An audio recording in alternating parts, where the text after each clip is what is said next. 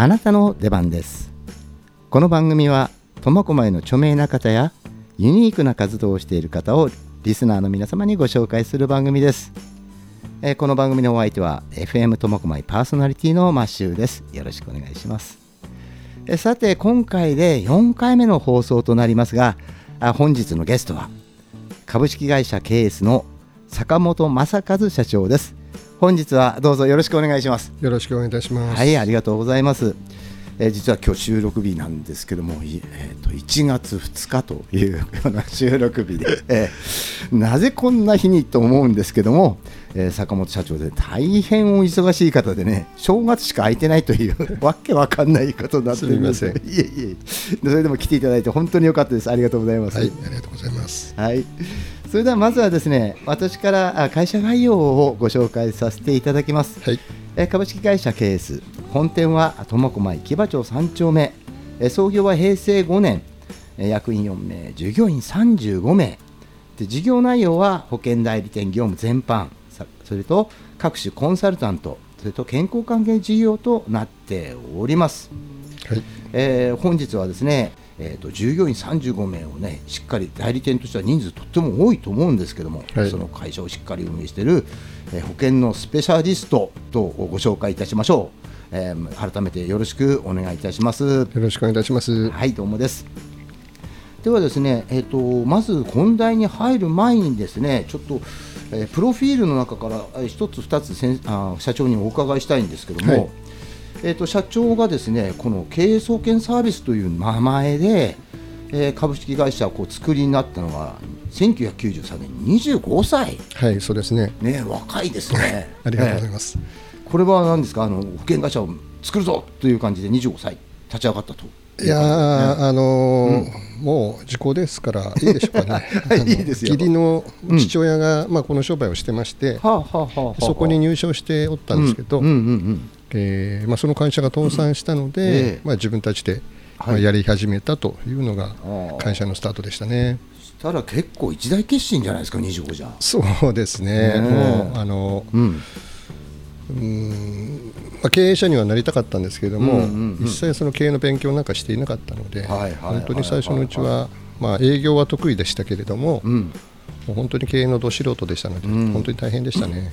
あのホームページなんから見せ見せていただきますとですね、はい。創業当時の写真が載っております。はい、はい。これですねえっ、とあの本当にボロっちい。ごめん。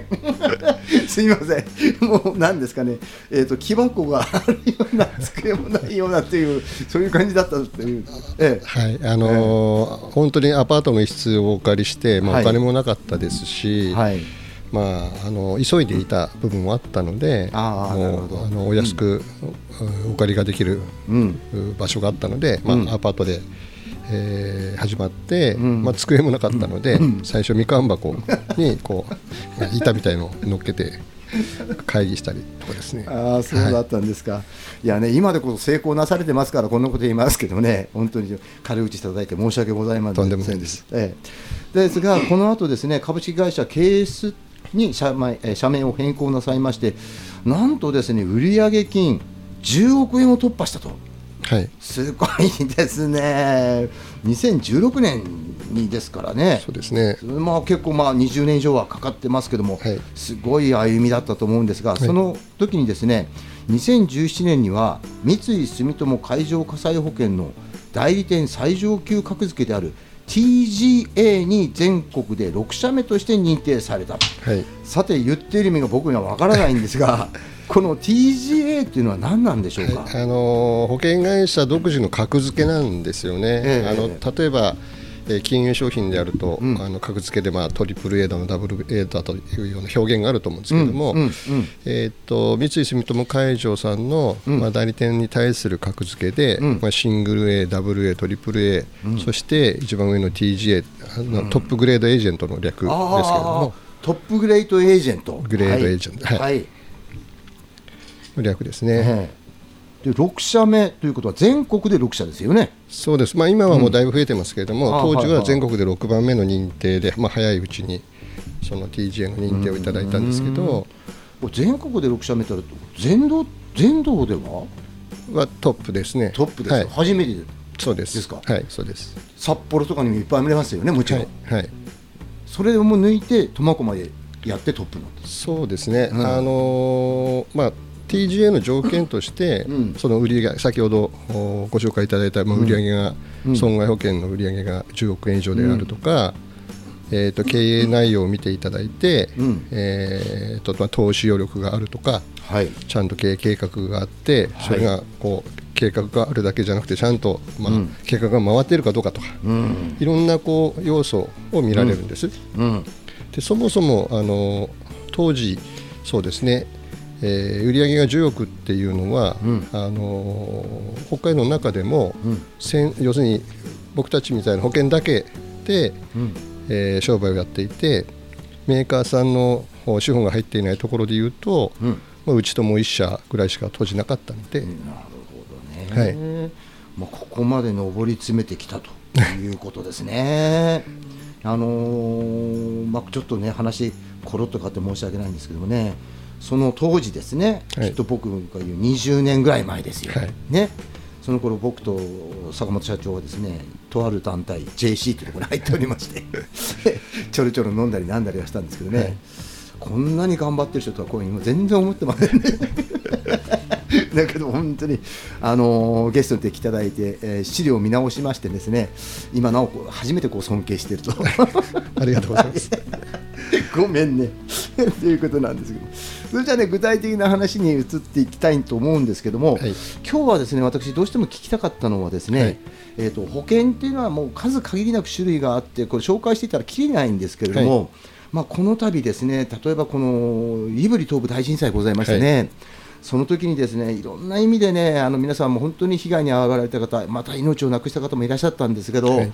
その時の対応も含めていろいろ聞いていきたいと思いまして、はい。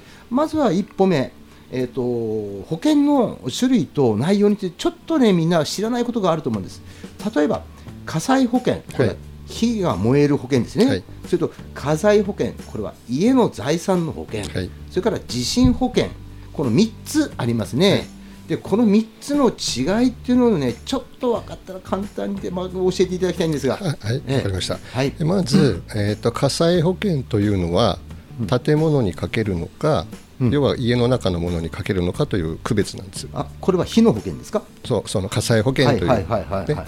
それは建物にかけるか家の中のものを火災にかけるかというはい形になっていましはいてで地震保険というのはそれの特約として付けれることができます、ああなるほどなるほど。なのでうん。一般家庭の方は、うん。えー、と火災保険に入らないと地震保険がつかないようになってるんですね。ああそうなんですか。はい。はい。それで、うんえー、と例えば建物が、うん。まあ、3000万しますよと。はいはいい。う場合にはその半分の1500万しか地震保険で付けられないんですよ。もうなるほど。はい、なので、うん。えーっと地震保険というのはですね、うん。あの現状復帰要は例えば火災保険であると、うんうん。まあ、3000万の家であれば全焼すれば3000万あの保険金がおりますので、うん。まあ、現状復帰ができるとうんういうん考え方なんですけども、あくまでも、えー、と地震保険の場合は現状復帰というよりも,、うん。もう緊急のに必要なお金がうん。すぐに降りるという、なるほど。要するにきちんと生活を立て直せるというか、うんうんうんうん生活を立て直す資金というふうに考えていただいた方がよろしいかと思うんですよね。ああなるほど。特約みたいな感じ。そうにそうですなんです。ねじゃああのもう一回ちょっと聞きたかったんですけど、はい。火災保険っていうのは、はい。その火事になった時の保険限定というわけではないんですか？違います。あの水災であったり風災であったりとかはい。あー例えばそうだな、うん。何かもう隕石みたいなのが飛んできたとかはいでそういったものをあの、含まれますので、うん。あのたまたま今おっしゃっていただきましたけれども、えー、と水災なんかっていうのをですね、うん。最近は本当にあの異常気象で、えーどこでどれだけこうなんていうかなうん。集中豪雨みたいのが、ねうん。降るかわからないです、うん今日あの収録をさせていただいているこの錦町も、うん。もう何年か前にねこう大雨が降って本当にこの辺がこう水浸しになってしまうような、ん本当そういう状況ですので、うん。まあ、できればその水災負担保といって水災がついてない火災保険も入れたりするので、あ中にはあるんですね。あるんですあるんです。あのいや保険料が安くなるので、はいはいはいはいだから一度その水災もついているのかどうかは皆さんご確認していただいた方がよろしいかなと思いますね。例えばその洪水それから津波なんかもえーとですねこの津波はうん地震保険に入っていないと出ないんです。あなるほどさて細かくなってまいりましたけどただこれはですね、えー、と皆様にねあの何を知ってほしいかというといろんなね、まあ、あの保険の中にいろんな規約がありますので確認はしていただきたいというふうに思いますねじゃああの火災保険とじゃあもう一回聞きたい。ごめん。火災保険っていうのは一体どういうことなんですか？火災火災えー、とうん。火災保険というのはうん。なくてですね、うん。火災保険の中のうん。対象物件が建物か火災かの話なんですよ。なるほど。ななので、うん。えー、と建物だけじゃなくて家の中のものにも火災保険をつけれますよと。うん。いうことで、そのうん。家の中のものも地震保険というのがつけれるんですよ。なるほど、まあ、家のあの冷蔵庫やら洗濯機やらとはい。いうことですよね。そうです。なるほどね。まあ箸1本からパンツ1丁まで全部入りますけれどもね、火あ災というのはなるほど。はい。はあ、じゃあそうきめ細かくいわゆる保証していただけるというか。うん、まああのいちいちじゃあそのご家庭のね、パンツ何枚あってとか、ね、あのお調べないので、うんうん。大体家族構成、年齢がおいくつで、まあ、ご家族が何人ぐらいいらっしゃって、うん。まあ、年収がこのくらいですよとうん。いうところから、まあ、算出をさせていただいて、うん。この保険金額というものを決めさせていただくような仕組みになってますね。なるほどね。いや私実はですね、はい。あの何？何？何？うちにそのなんだ？あすごいど忘れしちゃった。えっ、とこの木木でできたあのみんな外にベランダから出ている。ウッドデッキ？あ、うつできはい。ありがとうございます。ありがとう。年を取ってくるとだんだん物忘れる。で、ウッドデッキがですね、はい。あのーすごい風吹いてもめちゃめちゃ風吹いた日に倒れたんですね、はい。はい。で本当はもうその木もだいぶ弱ってて、はい。いかれてていつ壊れてもしょうがねえなみたいだったんだけども、で一応出してみたらですね、はい。ちゃんと保証してくれたんですよ、はい。はい。でねいやいや申し訳ないなと思って、はい。したら今度見見るとですねあの特約っていうかあの中にですね、えー、ときご近所に対する迷惑料とか、はいはい。ですからもう工事始まりますとか、はい。何かしますってそうそういうお土産代みたいなのまでついてて、で結局はですねあのかかった費用よりもっと大きなお金をもらったんですね、はいはい。ええ。大きいだってすごいわけじゃないですよ、はい。そして、はい。あの保険料をごまかそうとしたわけではないんですよ、だけども実際にきちっと出したものはきそれでちゃんとその立てるよりもなおかつプラスアルファお金が少し入ってきた、はい。これはすごいなと。僕実際に 使ってみてはい。思いました、なるほど。ええ。これは入っててよかったなというふうに思ったんですよね、だからこれがねただたかがねウッドデッキですけども、はい。これが本当に、えー、と災害になったら、はい。本当に力になるんだろうなと。そうですね、ええ。はい。と実際に思いました。で皆さん、ちょっとね、まあ、あの説明不足でちょっと難しいところもあったんですけども何かご質問がありましたらですねいつでもですねこのこの経営数の坂本に まあ会社の方にあの教えてと電話入れてくれれば、はい。えもう親切丁寧に教えてくれるはずですから、はい。よろしくお願いしたいと思いますね。はいよろしくお願いいたします。はいそれじゃあもう一つですねこの保険についてなんですけども、はい。この保険は例えば戸建て住宅やアパートや団地この区別っていうのはあるんですかね？うんと、うん。火災保険はすべてかけられますけれどうんも、うんえっ、とですね、うん。アパートうん。で、うん。えーまあ、例えばアパートに大家さんがいて借りて入ってる場合にはいはいはいははいはい。もちろんその家財しかかけられない。あなるほどね。家の中のものですね。はいそうですそうです。はいはいはい。で、まあ、事業用としてうん。アパートを持っていらっしゃる方は、うん。家庭用の先ほど言った地震保険とは別にちょっと単独での商品になってくるので、うんうんうんうん。あの必ずしもそのお引き受けできるかどうかはわからないです。あなるほどね。事業用のあの地震保険というの。はうーんはい。なるほど。これも個別にちょっと案件を見ながらとそうですねいうことになりますね。えーとまあ、今回、このじゃあということでですね、えー、とこの保険代理店はい。の役割ということなんですけども、はい。あの今、自動車保険なんかはほとんどネットから全部入れて、はい。そしてまあお安くはい。という形で、どんどんどんどんそのネット利用者が増えていらっしゃると思うんです。はい。でこんこのよあのじゃあ生命保険もねあの携帯でピッピッピッってやったら入れますよみたいな、いう状況になってる、だからこのネットであとは細かいことはちょっと問い合わせしながらというような方もどんどん増えてきてると思うんですけども、はい。だけどもここでねじゃあなあの坂本社長がやっている代理店。はい。この代理店はなぜに必要なのかということを坂本社長なりの気持ちの中でちょっと教えていただけましょうか。はい。はい。あのまあ、代理店ということでいうと、うん。まあ、例えばそうですね、えー車のディーラーさんも保険屋さんをやっていたりとかですね、はいはいまあ、さまざまな人たちが、まあ、入るので、うん。一概には言えないんですけれども、うん例えば弊社の話で言うと、はい。そのまあ、保険ってそもそも、あのー保険に入られるとこんな大きい約款みたいなのこういろんな細かいことが書いてあるのが来るじゃないですか。じゃああれを本当にあの一般の方がご理解していただけるかというと、ほとんど無理だと思うんですよね。見ないですよね。そうなんですそうなんです。ん。なのでじゃあ本当にそのじゃあ松岡家に必要なうん。保険というのは何なんだろうというのは、松岡さんの価値観によるんですよね。なるほどね。その価値観を聞いて家族構成を聞いて将来どういうどういうふうにしていきたいとかっていう、うん。ね。そのえー生活設計を聞いた上で、うんまあ、最適なまずその保険をお勧めができるというのが私たちの強みですよね。まあ、ここで一つ、まあ、一例なんですけども、はい。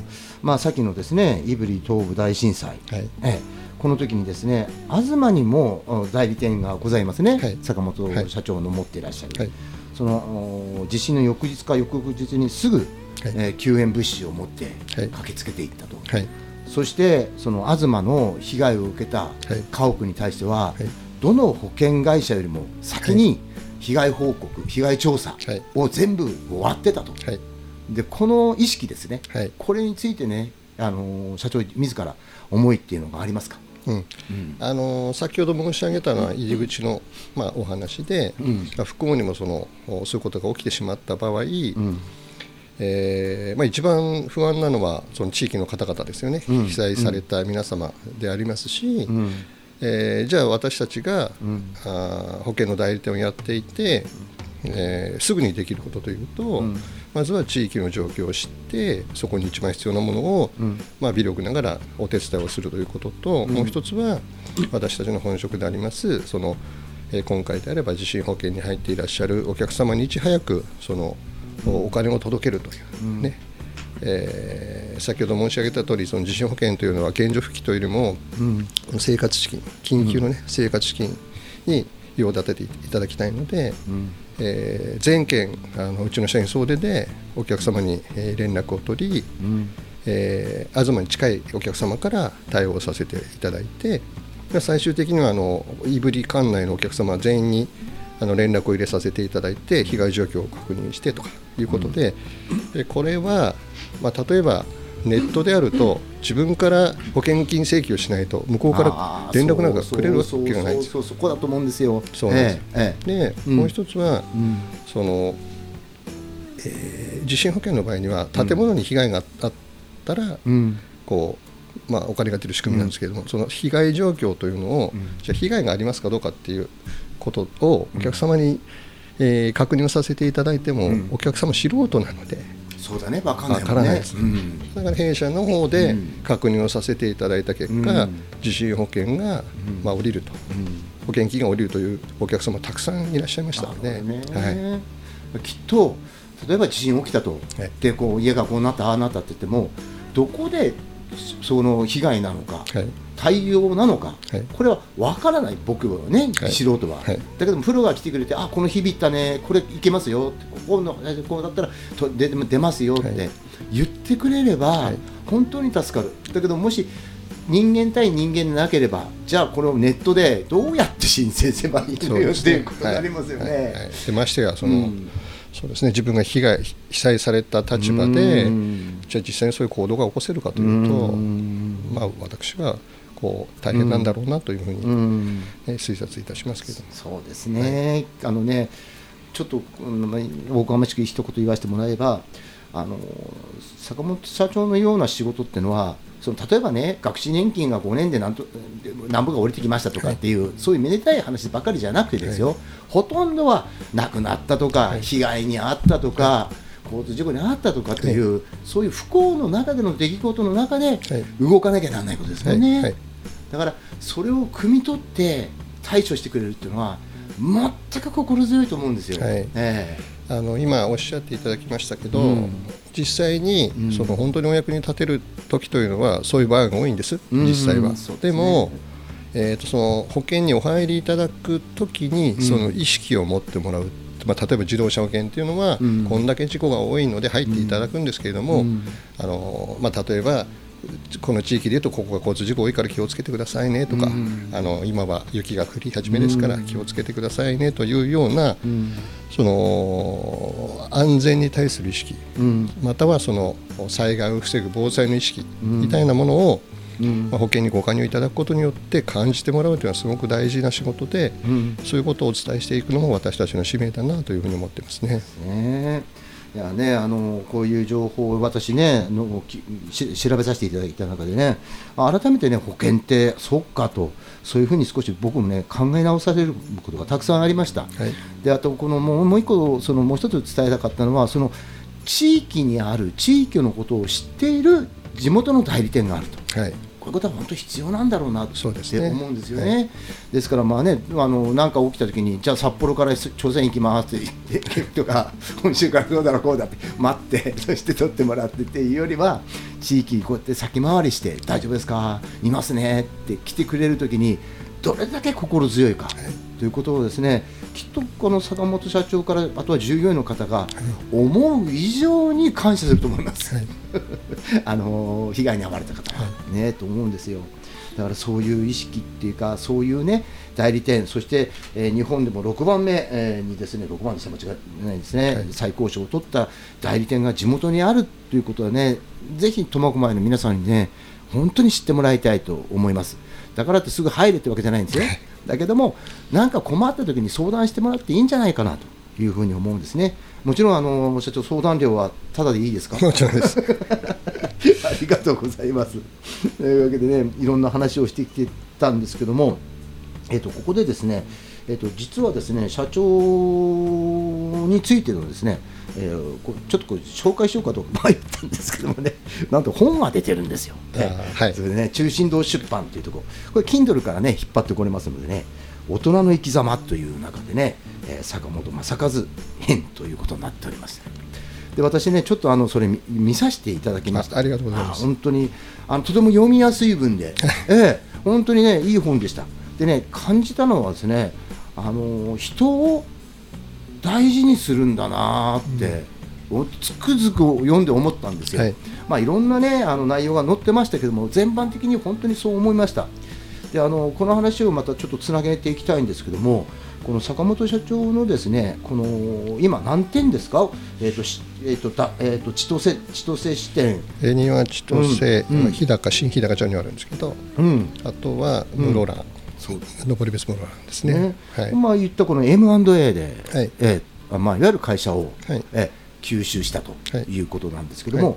ここで社長はそのその残っ吸収した支店今ではいう支店の従業員は、はい。極力解雇はしてない。まあ解雇してないというよりも、うん。うん。本当に辞めた方はいらっしゃらないね。あ辞めた人がいない。はい。あの、うん。まあビジネス、まあ、M&A っていろいろ形があると思うんですけども、うん。うんえー、とビジネス自体を買い取ってしまうということうん。もあるでしょうし、まあ、僕の場合にはそこそこに働いていらっしゃる人たちみんなこうケースにぜひ一緒に働きましょうということでうん。一緒にさせていただいていて、うん。まあ、その方たちで辞めた方はいらっしゃらないですね。うん普通はですねもう入って変われればもうね支店長も変えられたりああだろうこうだろうとでなんとなくあ威圧的に言われてもう辞めちゃうとかっていうパターンってまあありがちですよね、はい。はい。だけどいまだかつて辞めた人がいないという、はい。でももちろんその社長の苫小牧本社についても長く勤めていらっしゃる方が多いんですよね。そうですね。うん。はい。かいそのあのみかん箱以来働いてらっしゃる方も いらっしゃる、はい。えーはいですね。でここでどうでしょう？その人を大事にしたいという意識の中っていうのは自分でどういうふうに思ってます？人を大事にしたい、うん。あのーそうですね、まあうん。長い間ビジネスもね、うんうんさせていただいて、まずですね、うん。仕事ができることと人格って別なんだなっていうのはすごく思うんですよ。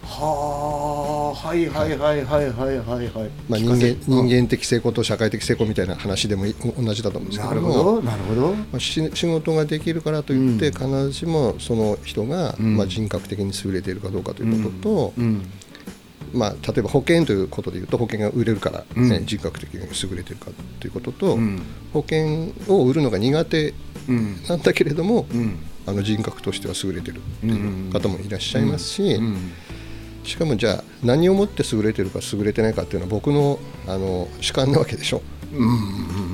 ね、それぞれの,、あの主観と客観があると思うんですけど、で僕は、そのそれぞれの人格というかそれぞれの人間として、こう大事にしていきたいし、えー、付き合っていきたいし、その保険が売れるか売れないかっていうのはやり方だと思うんですよ、うん、でもあり方としては、うちの会社の弊社のあり方としては、お客さん幸せにしようよっていうのがうちのあり方なんで、あのまあ、保険が売れるイコール買っていただくイコールお客様の幸せが増えるという定義はあるんですけど、ね、定義はあるんですけどそういう決め方はあるんですけど、こう保険をそうだな先ほど言ったようにその、まあ、売るだけじゃなくて、あのアウトプットの方のアフターサービスの方もあるのではいそちらの方の得意な方もいるし、うん、それを何に向いてて何に向いてなくて、うん、どう活躍していただくのかということを見抜くのが僕は経営者なんだと思うんですよね。ねまあ、それぞれの個性があると、はい、でそのいろんな個性が集まって一つの形を作っていけばいいんであって、はい、みんなが同じ能力が必要なわけではないんだということですね。なるほどね。ということはあれだ。基本的にはそいつのいいとこを見ようという。そうですね、うん、でまあ、うん、そもそもがですよ、うん、あの多くの人が、えー、っと弊社に来る前に、この保険の仕事を、まあ、割と長くやられている方ですから、そこにその先にはその人を信頼するお客様がいらっしゃるので、はい。はい、えー、そこは僕は信じたいですね。なるほどね、はいいうわけでですねきっとねあのだからなんだろうなまあ、こんな言い方したら悪いんだけど、まあ、保険といえば保険のおばちゃんが来て いろんなものを紹介してっていう感じになるんだけども、はい、きっとねあのあのこのホームページとか見たら最初にねいろんな情報を聞いてそのかあの法人個人に合った、はい、そのプランをしっかり立てていくっていう意識を持ってるんだろうなっていうのがすごく感じたんですよ、はい。はい、だから新製品ができましたからとか、そういうことではなくて、あこの人にはこれこういう保険が必要だけどここはあまりいらないなとか、で将来的にどう考えていらっしゃいますか？こう法人で言えば将来的に会社はどうもどう立てていこうと思ってますか？っていうのまで全て考えながら計画を立てて商品を紹介してるんだろうなっていう意識があったんですけど、はい、間違いないですか？はい、あっております。ありがとうございます。ということなんです。でねあの、まあ、結論的に言いますとねあの坂本社長はですね、えーと、個人ちゃんとした個性といいところを見て会社社員を伸ばしていく。そしてそれを含めてそこから広がるいわゆるニードのある、えー、お客様を育てて守っていくっていう考え方なのかなというふうに思わせていただきました。はい、えー本当にねあの、まあ、ちょうどいい時間になってきちゃったんですけどもね、はい、まだまだこのちょっとお話を聞きたいことがたくさんあったんですけどもね、はい、えーとまあ、もう一回ちょっとだけ言わせてもらいます。この中,、えー、中心堂出版の本えー、読ませていただきましてですね今日も話しさせていただきまして再度確認させたんですけども20年前こんな人だと思ってませんでしたので 本当にねあの再度こんな機会があってお話しさせていただきまして、はい、えー、あの僕も改めてお友達を続けていきたい。と、はい、こちらこそよろしくお願いします。よろしくお願いします。ね、あの最後になりますけども社長あのどうですか？今年1年これからの抱負なんかありましたら一言伝えてください。そうですね、うん、まああの世の中ねそのコロナで、まあ、右往左往してますけれども、うん、うんそれぞれがなんていうのかなその、まあ、コロナのことはある中でも、まあ、せっかくの機会なので、まあ、自分の自身見つめていただいて、うん、えー、まあ、将来えー、どうやって生きていったらいいのかみたいなね、うん、あのじゃちゃんと人生設計をぜひ考える考えていただきたいなというふうに思いますね。ねまあ、はい、そういうタイミングなのかもしれないですね。はい、はい、ありがとうございました。えー、本当はですね、本当にですね、今日はお忙しい中ですね、えっ、ー、と株式会社 KS の社長坂本正和社長に来ていただきました。本当にご出演ありがとうございました。こちらこそありがとうございました。はい、えー、この番組はのお相手はパーソナリティマシューでした。それでは皆さんさようなら。